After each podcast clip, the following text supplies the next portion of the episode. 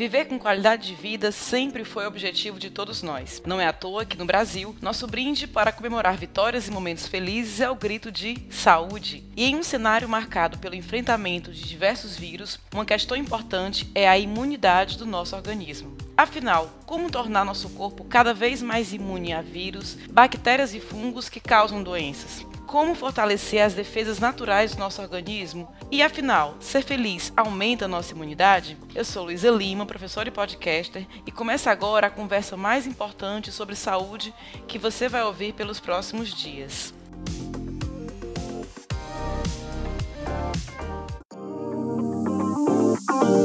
Viver Bem, o podcast da Unimed Fortaleza para uma vida mais saudável.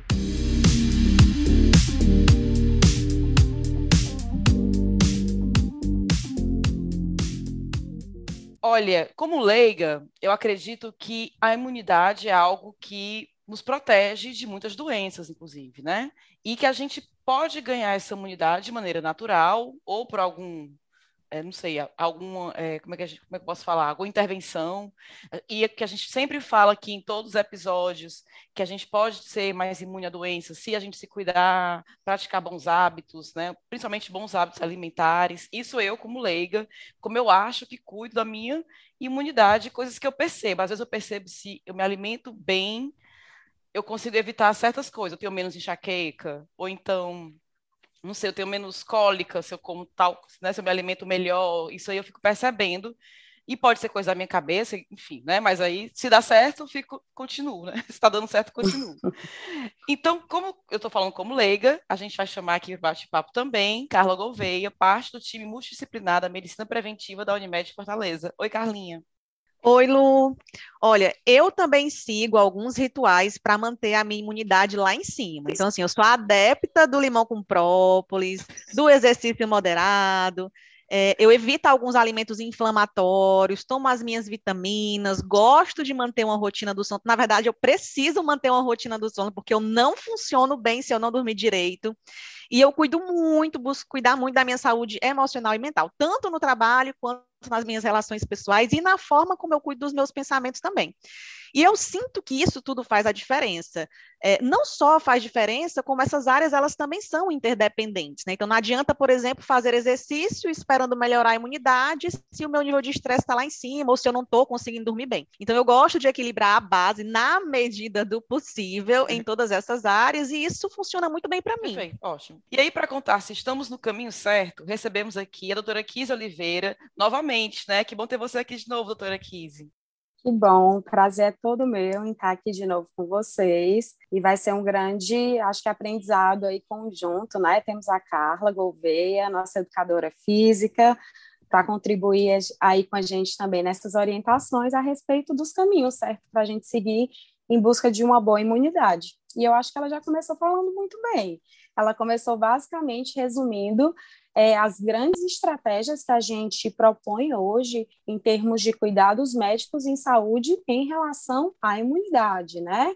Então, cuidar das emoções, cuidar da alimentação, prática de atividade física regular, é, controle de níveis de estresse, de ansiedade, hidratação. Eu acho que ela trouxe aí para a gente pontos extremamente importantes que ela percebe essa melhoria aí na, na qualidade de vida dela, no sistema imunológico dela, e é porque ela está seguindo o caminho certo, ela está realmente abordando o que a gente considera que deve ser feito em relação a um controle, a uma melhora do sistema imunológico como um todo. Eu tô me achando agora, viu, é isso, Kizzy? né? Tá no caminho certíssimo. a gente, às vezes não dá muito certo, mas geralmente dá, tá? Claro, a gente, a gente muitas vezes, né, claro, somos atribuídos de múltiplas funções, muitas vezes a gente não consegue fazer tudo sempre perfeito, mas o ideal é que na grande maioria do tempo, que a gente tenha como rotina, né, básica de cuidado em saúde, é, estratégias aí minimamente saudáveis para que a gente consiga manter a saúde equilibrada. Doutora Kise, assim, e a gente vê de vez em quando, assim, na internet, aquelas listas, né, cinco alimentos para aumentar a imunidade, uhum. lista disso, daquilo, uhum. isso é perigoso, é verdade em alguma medida. Eu falei aqui que eu faço uso do, do limão com própolis, né? Foi passado pela minha nutricionista, eu me sinto muito bem, mas isso faz, faz sentido realmente? Faz bem? Como é que é isso? Então vamos lá, do ponto de vista científico, né? Muito do que a gente lê hoje não, não é baseado em ciência. Então, essas listas, cinco alimentos para melhorar a imunidade, cinco hábitos para não ficar resfriado, elas realmente é, elas abordam o sistema imunológico, o processo de fortalecimento é, do sistema imunológico de uma forma um pouco simplória, né? Na verdade, é, esses alimentos, muitos desses que contêm, assim, o própolis, o limão, que foi indicado pela, pela sua nutricionista, eles realmente fazem parte de uma estratégia nutricional adequada para a manutenção da, da imunidade, mas não só isso, né? O que Sim. a gente sabe é que, de fato, é uma dieta equilibrada e a manutenção do peso corporal adequado é, são uma das duas estratégias que mais garantem um sistema imunológico saudável. Então, a gente tem aí, é, em uma dieta é, minimamente equilibrada, orientada, né, ampla, rica em todos os nutrientes, as fontes necessárias para essa manutenção. Então, a gente muitas vezes pensa mais em suplementação do que na realização do básico. É né? verdade, é verdade.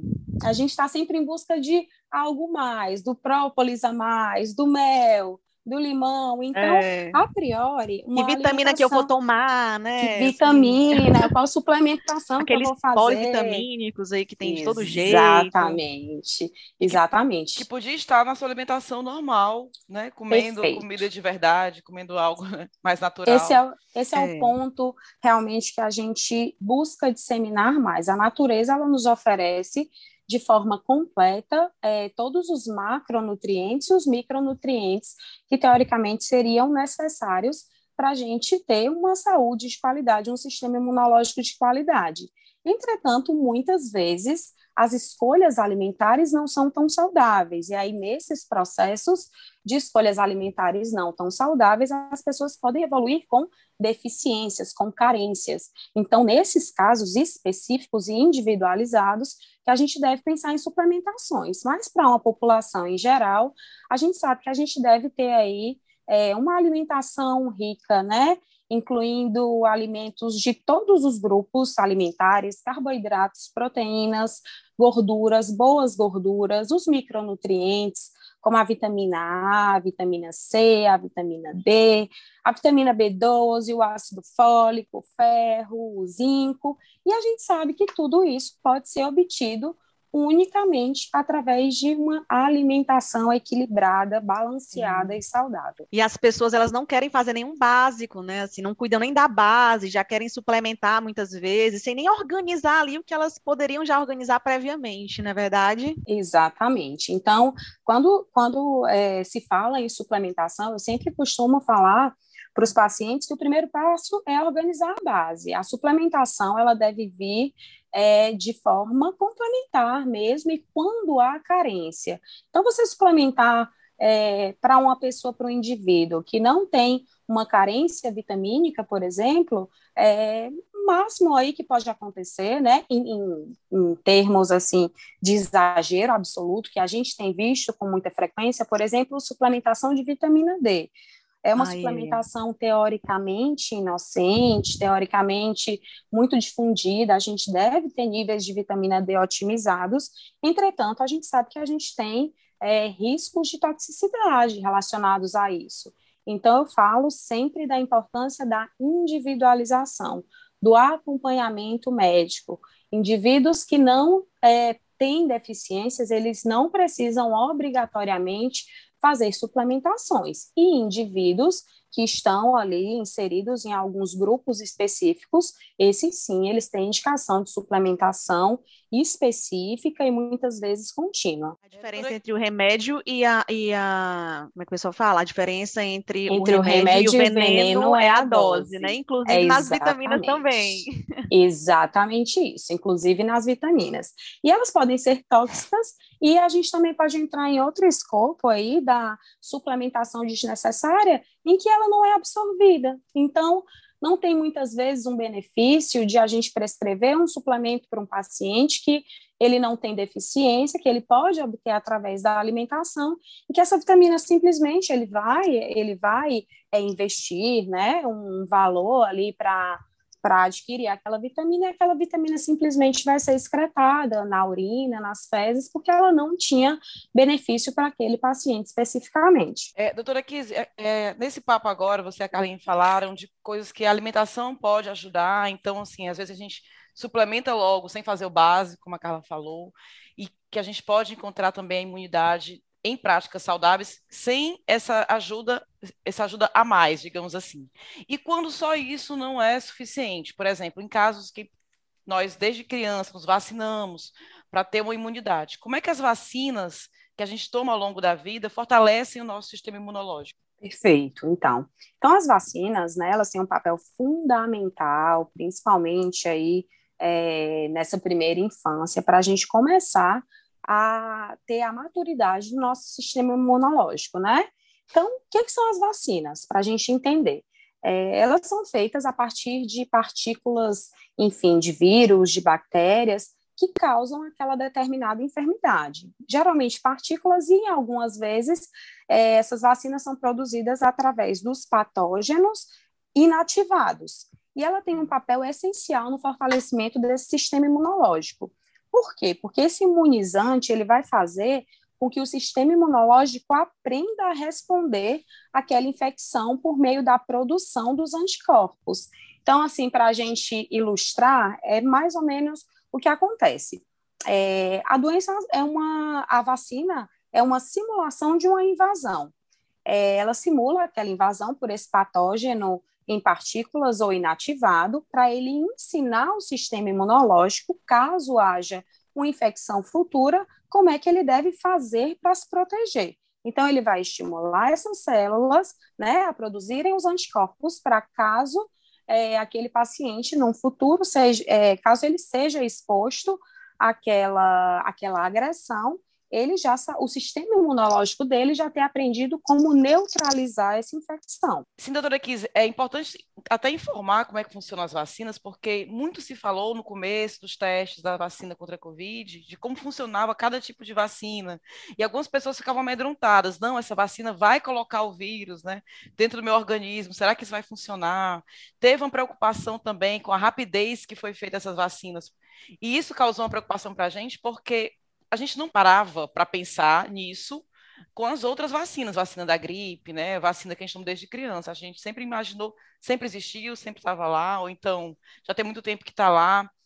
Essa preocupação com a rapidez, entre aspas, da criação de uma vacina é algo realmente preocupante ou a gente pode confiar pelos pelo modo como foi feito e pesquisado? Perfeito, excelente pergunta, né? A gente viveu, a gente vive ainda é, diariamente essa dúvida dos pacientes em relação à confiabilidade, né, das vacinas, principalmente em relação à Covid. Claro que nós temos vacinas que foram estudadas por anos, é, que estão presentes no nosso calendário vacinal desde a infância, e como você falou, são vacinas que a gente toma, a gente sabe que tem que tomar, a gente não questiona, a gente não para nem sequer para imaginar que pode desenvolver uma doença, teoricamente, depois de, de tomar o imunizante. A gente viveu realmente uma situação emergencial, a gente tinha a necessidade no momento é, da pandemia, no momento mais crítico, de encontrar uma saída. Sem dúvida nenhuma, foi uma vacina feita em um tempo muito mais curto do que a gente era acostumado é, a ver. É, foi, foi uma vacina realmente feita em tempo recorde, mas a gente tem que compreender também que o momento ele pedia isso, né? Era uhum. extremamente necessário que a gente tivesse celeridade nesse processo que a gente precisa compreender também e ter a segurança de que todo, todo medicamento, toda vacina, que até ele ser liberado para uso em humanos, ele, ela passa por, por testes, por provas e por estudos que garantem essa confiabilidade.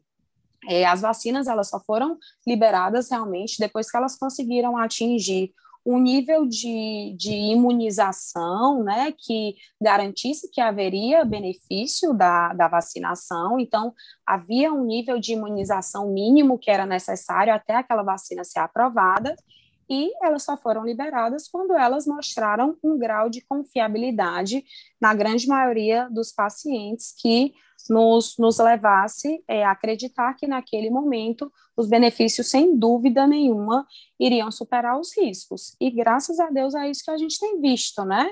A gente tem visto, a gente tem podido acompanhar no nosso dia a dia é, que a eficácia da vacina, da vacinação em massa, né? Ela, ela tem sido bem positiva em relação ao controle dessa pandemia que a gente está vivendo ainda, né? Doutora Kise, um termo popularizado nesses tempos de pandemia é a imunidade coletiva ou imunidade de rebanho, que seriam atingidas com o avanço da vacinação contra a Covid. O que, que isso significa?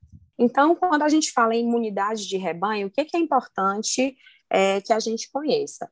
No início da pandemia, a imunidade de rebanho ela foi muito discutida porque realmente a gente é, não tinha parâmetros ainda para compreender o comportamento do vírus e a gente não tinha parâmetro para saber se a própria infecção natural iria levar ao nível de contaminação da população que nos levasse a essa imunidade de rebanho. E o que é essa imunidade de rebanho, né? Que eu acho que é o mais importante de a gente discutir. Então, a imunidade de rebanho é um limiar atingido quando um patógeno, por exemplo, por exemplo, um vírus, né, que é o que a gente está falando, ele não consegue espalhar, não consegue se espalhar com a mesma facilidade, porque a maioria das pessoas ela já adquiriu a imunidade pela vacinação ou pela infecção natural. Entretanto, o que a gente foi vendo, né, ao longo dos estudos, é que é, o cálculo desse número de pessoas numa determinada população que precisam adquirir, adquirir essa imunidade para proteger o resto da comunidade depende de muitos fatores. Então são esses fatores aí que eles são mutáveis, eles são variáveis que não, não ainda não nos permitiram chegar a um número exato de em porcentagem que nos garanta que essa imunidade de rebanho ela realmente é, vai ser atingida ou que ela realmente existe, né?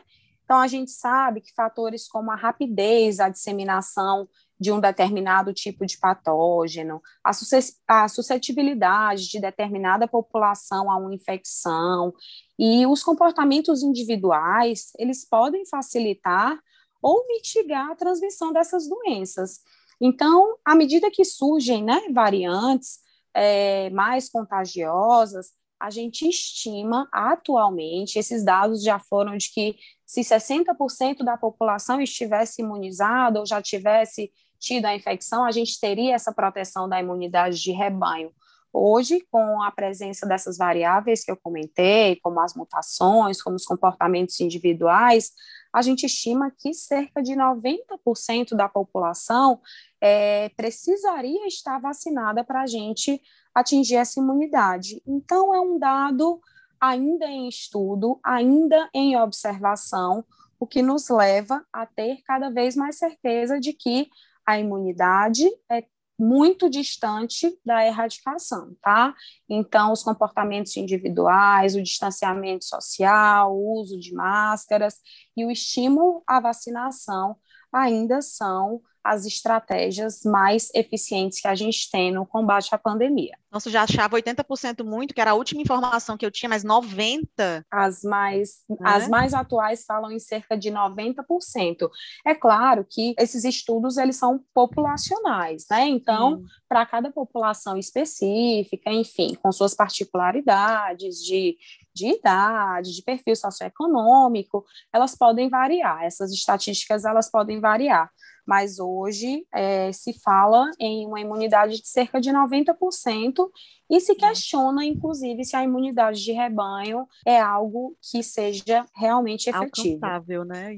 Alcançável, é, com certeza. É, é até emocionante é, ouvir falar disso, né? Nesse tempo que nós estamos enfrentando agora da pandemia, que está longe ainda do ser ideal, cuidados precisam ser, serem tomados, mas é a grande comprovação que a vacina realmente né, foi a melhor solução, tá a gente está vivendo um outro momento da pandemia, acreditando que realmente agora sim, agora vai dar certo, a gente está agora vivendo outro momento, é um pouco emocionante, já que nós já gravamos no comecinho do podcast, já gravamos em momentos de lockdown, né, quando estava muito preocupante, então acho que ouvir esses relatos, mesmo que ainda seja preocupante, mesmo que ainda tenhamos que tomar todos os cuidados, dá um pouco mais de esperança, acho que um pouco mais de alívio também, né, nesse momento.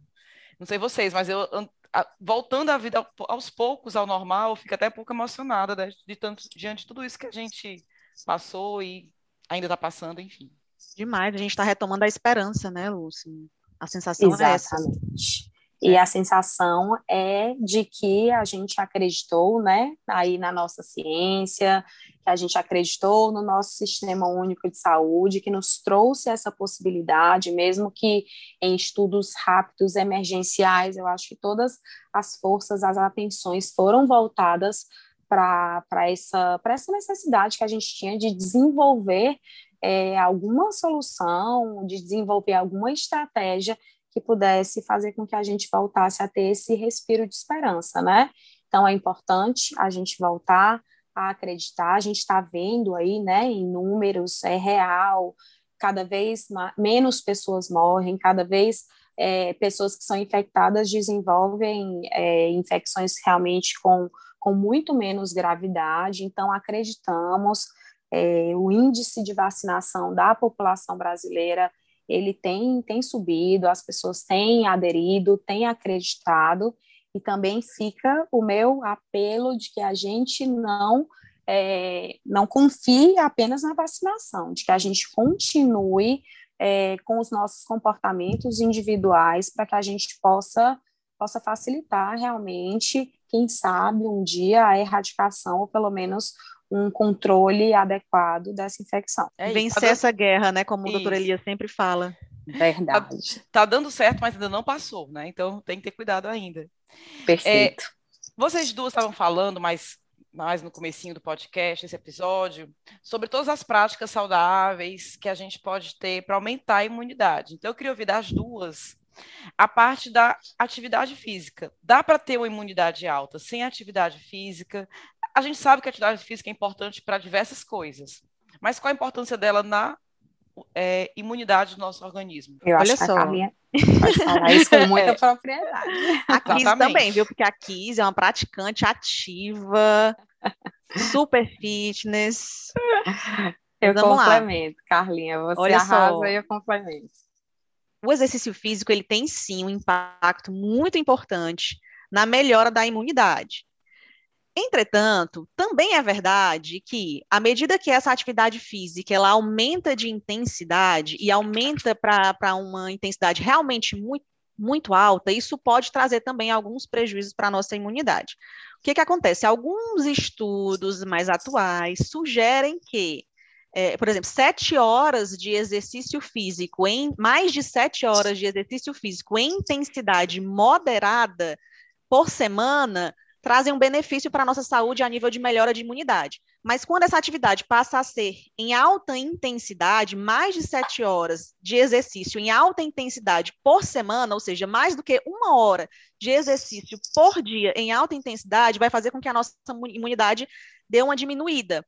Porque isso vai trazer aí para o nosso corpo uma confusão, vai ser um alarme falso aí de infecção e a gente tende a ter uma redução momentânea dessa, dessa, dessa imunidade. Agora, é claro que a gente depende também de outros fatores, tem que ver a questão do sono, da alimentação, do nível de condicionamento dessa pessoa, e à medida que ela vai praticando exercício, a gente vai tendo aí também uma melhora na, na tanto no condicionamento, como também na organização dessa imunidade. Mas as atividades moderadas, elas estão aí super indicadas para melhora nessa imunidade. É a partir de 30 minutos diários de atividade aeróbica, já fazem com que a gente tenha esse suporte um pouco melhor. E, e, a recomendação é que a gente faça isso em torno de cinco vezes por semana, mais ou menos, numa média de 30 a 40 minutos de intensidade moderada. Isso se você não está realizando nada ou se tem uma prática comum.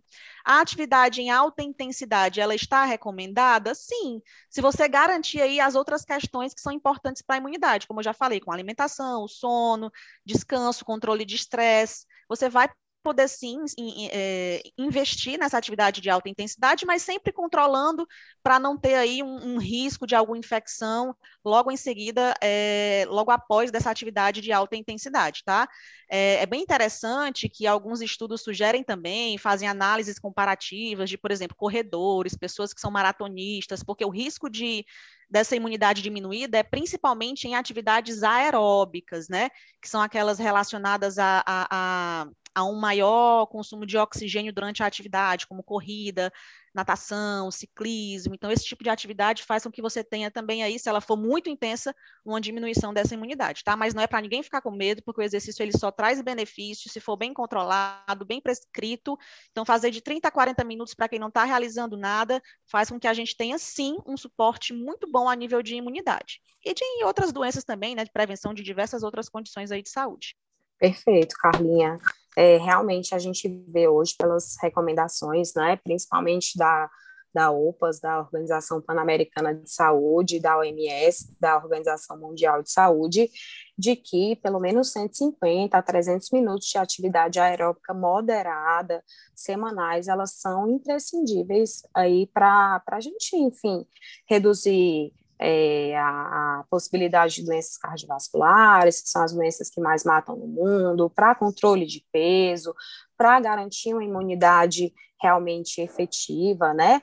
E a gente recomenda isso para todos os adultos, incluindo os adultos que vivem com doenças crônicas ou com algum Mas... grau de incapacidade. É claro que esses perfis específicos, eles é, devem ser muito bem orientados, mas a gente tem sempre que lembrar que mesmo quem vive com doença crônica, mesmo quem tem uma incapacidade, deve investir nessa prática de atividade física, como a Carla falou.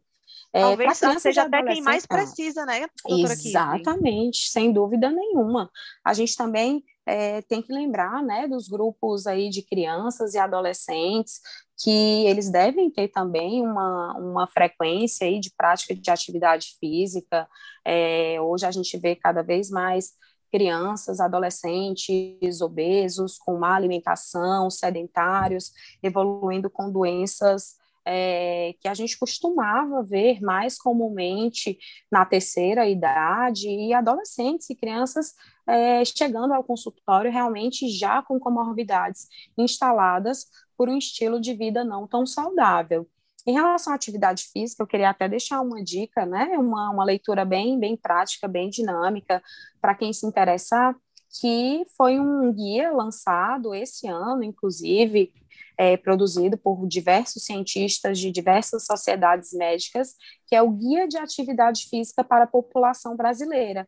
Então, lá ele individualiza cada perfil de paciente, crianças, adolescentes, mulheres, grávidas, idosos. Então, é bem, bem bacana. Se vocês quiserem procurar depois, a gente é acha fácil na internet, está disponível Tinha o guia aí. De, da nutrição, né, da alimentação saudável para a população brasileira, e agora saiu o guia de atividade física, ele é realmente maravilhoso. Saiu muito recente, fala, super de, atualizado.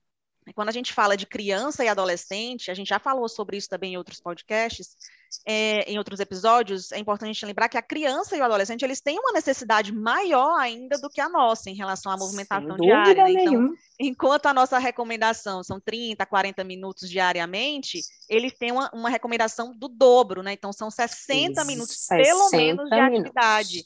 Então, é Perfeito. é importante que, que isso seja respeitado, né, para não prejudicar o desenvolvimento dessa criança.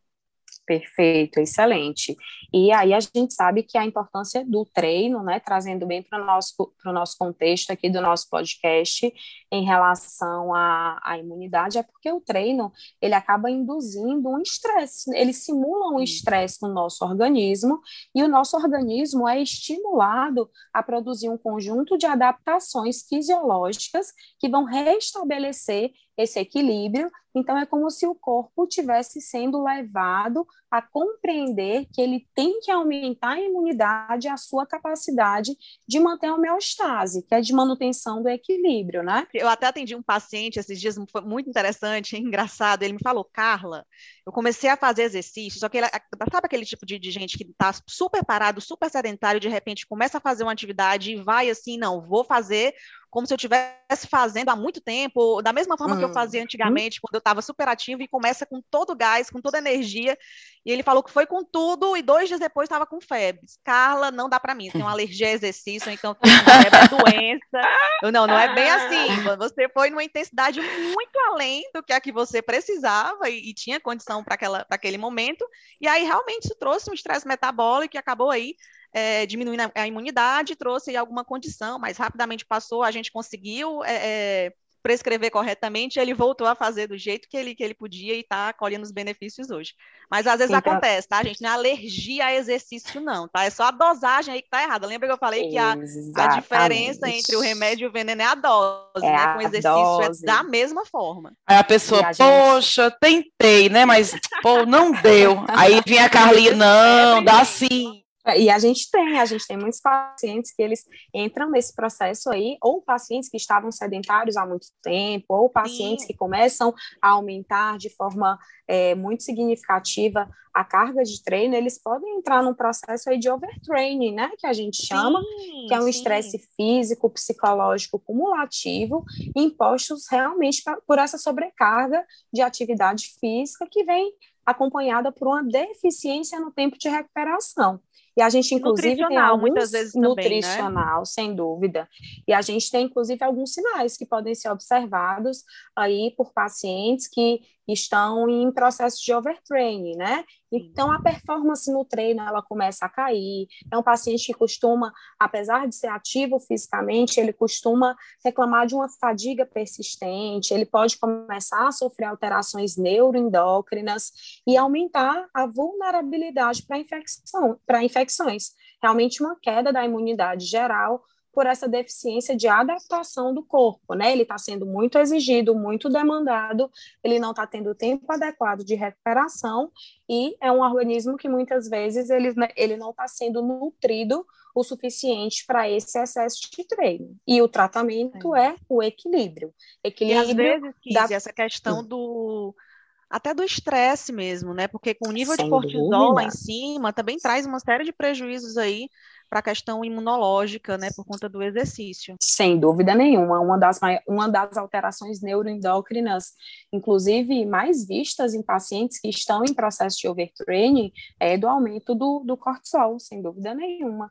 Então, treino adequado, bem prescrito, de, de preferência é, orientado por um profissional da educação física, um tempo de recuperação também orientado por um profissional e uma alimentação adequada para cada nível de prática de atividade física são fundamentais. Perfeito. Outra coisa importante, só para a gente não esquecer de falar, é que existe um paradoxo também porque, é, por exemplo, quando a gente prescreve exercício para quem está querendo foco em reduzir peso, né, que é a grande maioria da população, foco em redução do percentual de gordura, a gente geralmente tem aí nos nossos guidelines a prescrição de que é importante a gente aumentar o volume do exercício, né, aumentar o volume. Então, às vezes as pessoas ficam nessa, nossa, eu vou aumentar muito o volume, vou fazer um mais, vou lá, vou duas horas na academia, três horas, e isso pode sim trazer um grande prejuízo ao nível de imunidade, né, aumento de, de, de, cortisol, então é importante a gente ficar atento e realmente procurar um profissional para que a gente consiga dosar as questões aí, né, para atingir também essa questão da melhora da imunidade e o alcance no, na redução do percentual de gordura. Olha, já que vocês começaram a falar sobre o que pode diminuir a imunidade,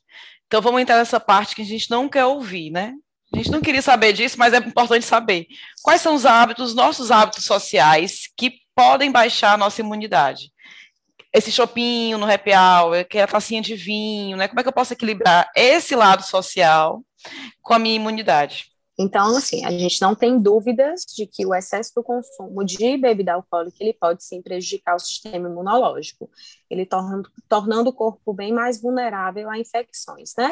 A gente, enfim, tem estudos do ponto de vista celular que relacionam aí a uma, uma queda da produção dos linfócitos, que são as células de defesa, e a gente sabe que o consumo de bebida alcoólica ela também pode causar um quadro aí de desbiose intestinal, né, de processos inflamatórios, é, que, em que as bactérias, as boas bactérias presentes no nosso intestino, que também são super aliadas na manutenção da, da nossa imunidade, elas podem realmente sofrer um processo de desequilíbrio com esse consumo excessivo da bebida alcoólica, né? A gente tem níveis adequados, adequados não seguros, né? Talvez os níveis adequados seriam os níveis é, zero de consumo de bebida alcoólica, mas a gente calma, tem... calma, que calma, mas a gente, a gente Muita tem calma níveis considerados seguros. A gente sabe que uma cervejinha ali no happy hour ele também entra como, como fator agregador na manutenção da saúde mental, social, isso faz parte Muito. da saúde também, né?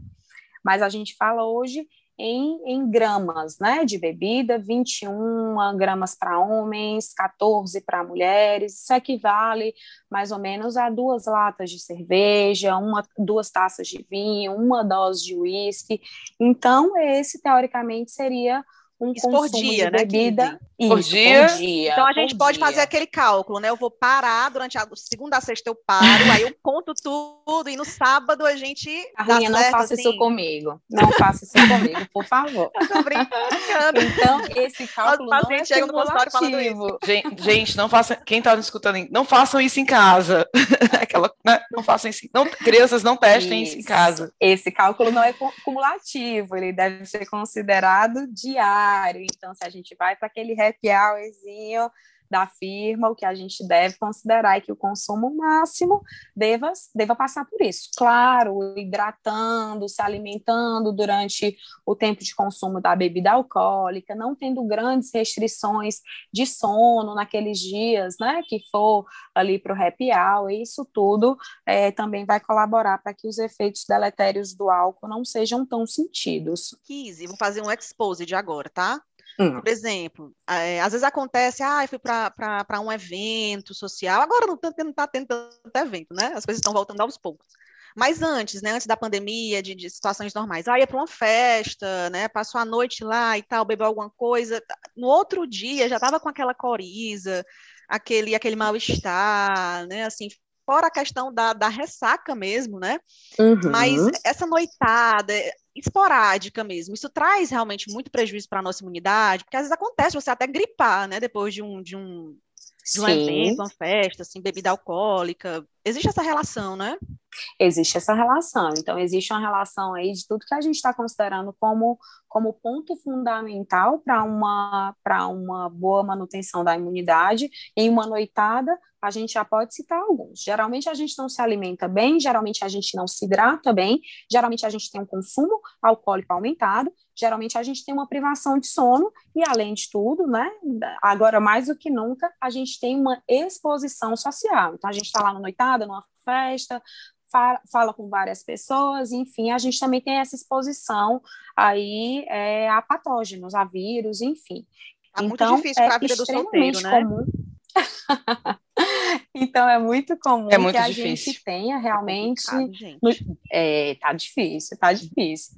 Então é muito comum que a gente tenha no dia seguinte é, essa sensação realmente de uma agressão aguda ao nosso corpo, porque é realmente isso que acontece. Então, olhem quantos, quantos pontos fundamentais aí a gente, de uma forma aguda, de uma forma exagerada, a gente, em uma noitada, talvez deixe de, deixe de observar, né?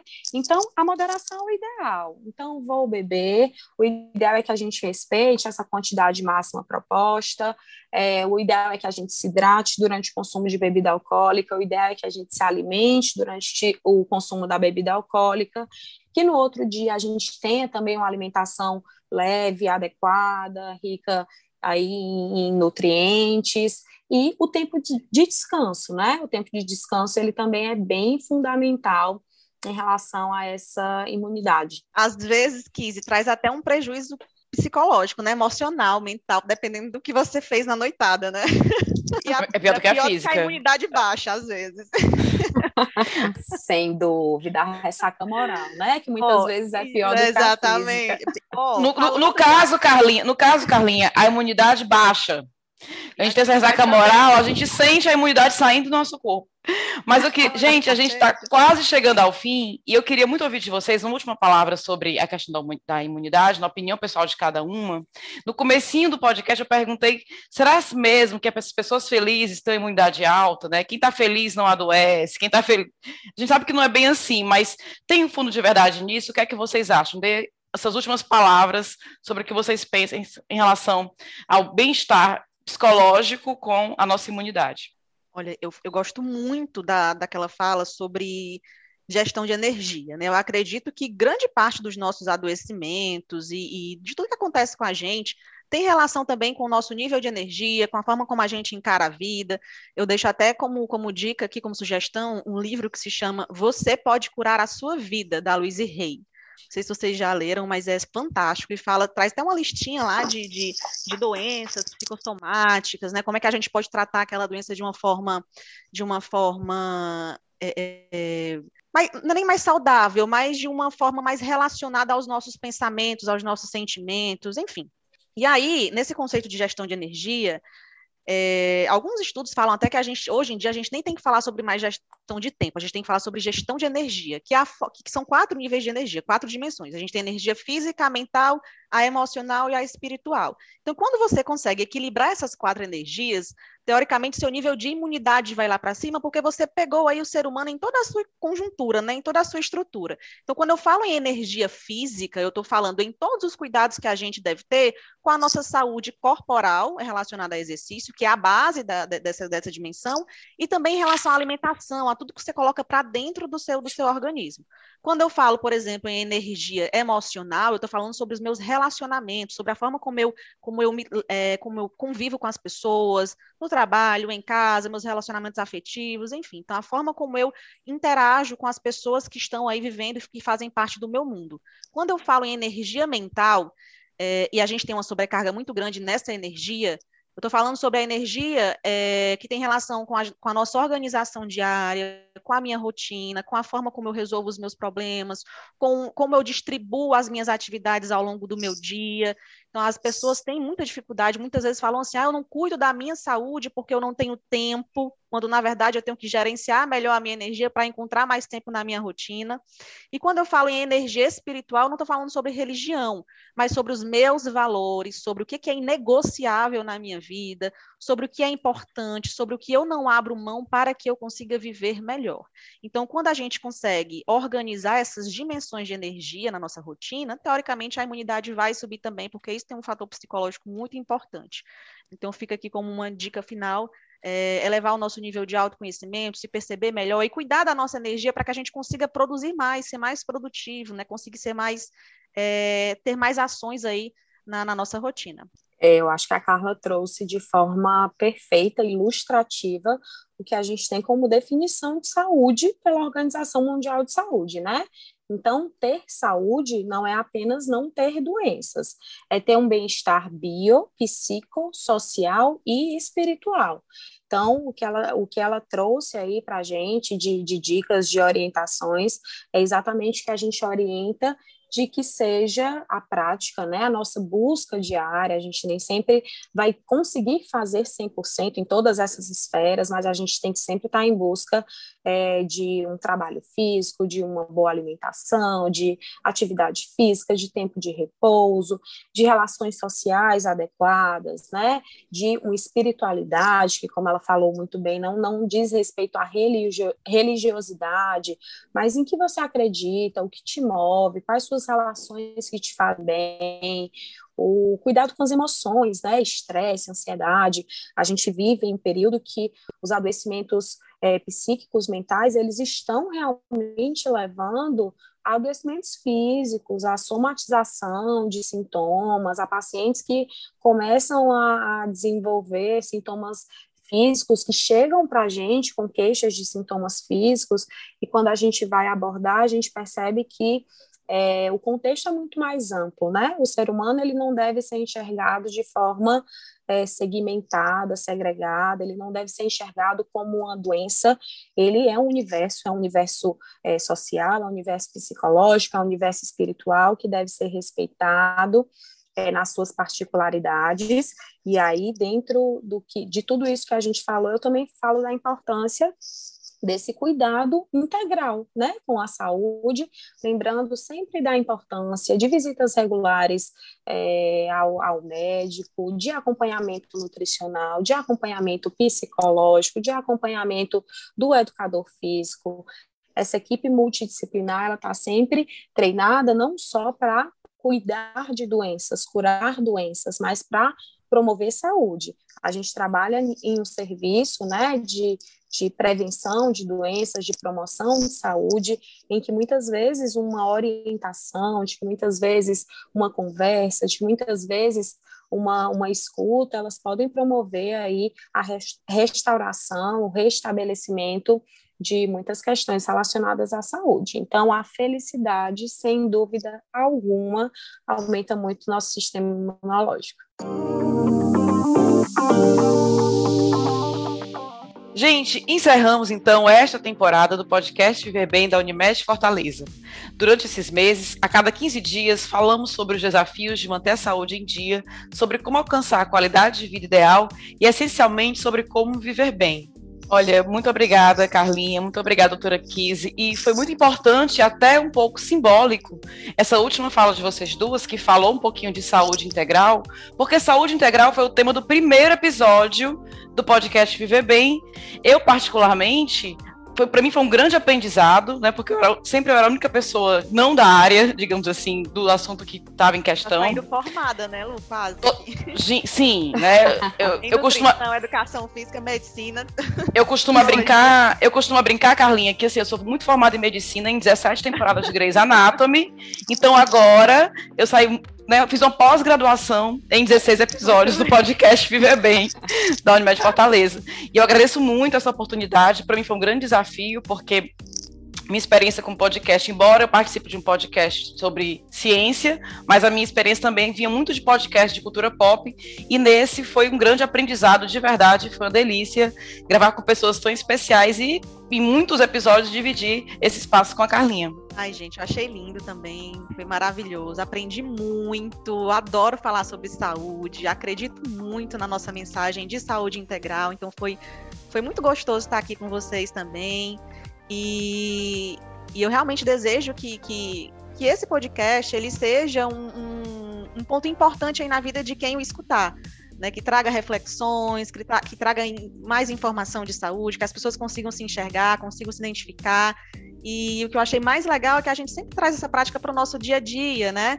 A gente discute aqui o que a gente, o que acontece na nossa vida, quebra mitos, enfim, foi maravilhoso. E foi um prazer estar aqui com todos vocês. E é isso, né? Vamos para frente com muita mais, muito mais saúde. Kizzy maravilhosa também veio algumas vezes, né, Kizzy? Foi, estive aqui presente no primeiro, falando sobre saúde integral. E agora fechando com chave último, de ouro. Isso. Com imenso prazer, sempre com perguntas muito pertinentes que eu acho que devem trazer aí para quem está escutando escutando, assim, respostas, questionamentos também, que é muito bom a gente se questionar, a gente sair do nosso lugar de conforto, a gente obter informação de qualidade, né? E a gente saber que muitas vezes a chave da nossa, do nosso bem-estar é, físico, psicológico, social pode estar nas nossas mãos. A gente pode realmente é, buscar isso de forma ativa. Nós estamos sempre de portas abertas, trabalho junto com a Carlinha, um, um prazer imenso. Equipes multidisciplinares, elas podem trazer realmente um benefício fantástico na vida de um paciente e acho que a importância de levar conhecimento em saúde, em promover educação em saúde, em promover saúde é essa mesmo, levar informação para que essas informações sejam replicadas para o maior número de pessoas possíveis. Nós estamos sempre à disposição para colaborar com isso. Foi um prazer imenso estar aqui com vocês. Obrigada. E muito obrigada também a todos que nos ouviram até aqui. E se você perdeu algum episódio, é só procurar no Instagram da Unimed Fortaleza, como ouvir os demais. Estamos no Spotify, nos agregadores do seu podcast. É, muito obrigado novamente e espero que até uma próxima. O podcast Viver Bem da Unimed Fortaleza é uma realização do grupo de comunicação O Povo. Roteiro e coordenação Paula Lima, produção Diego Viana, edição André Silvestre.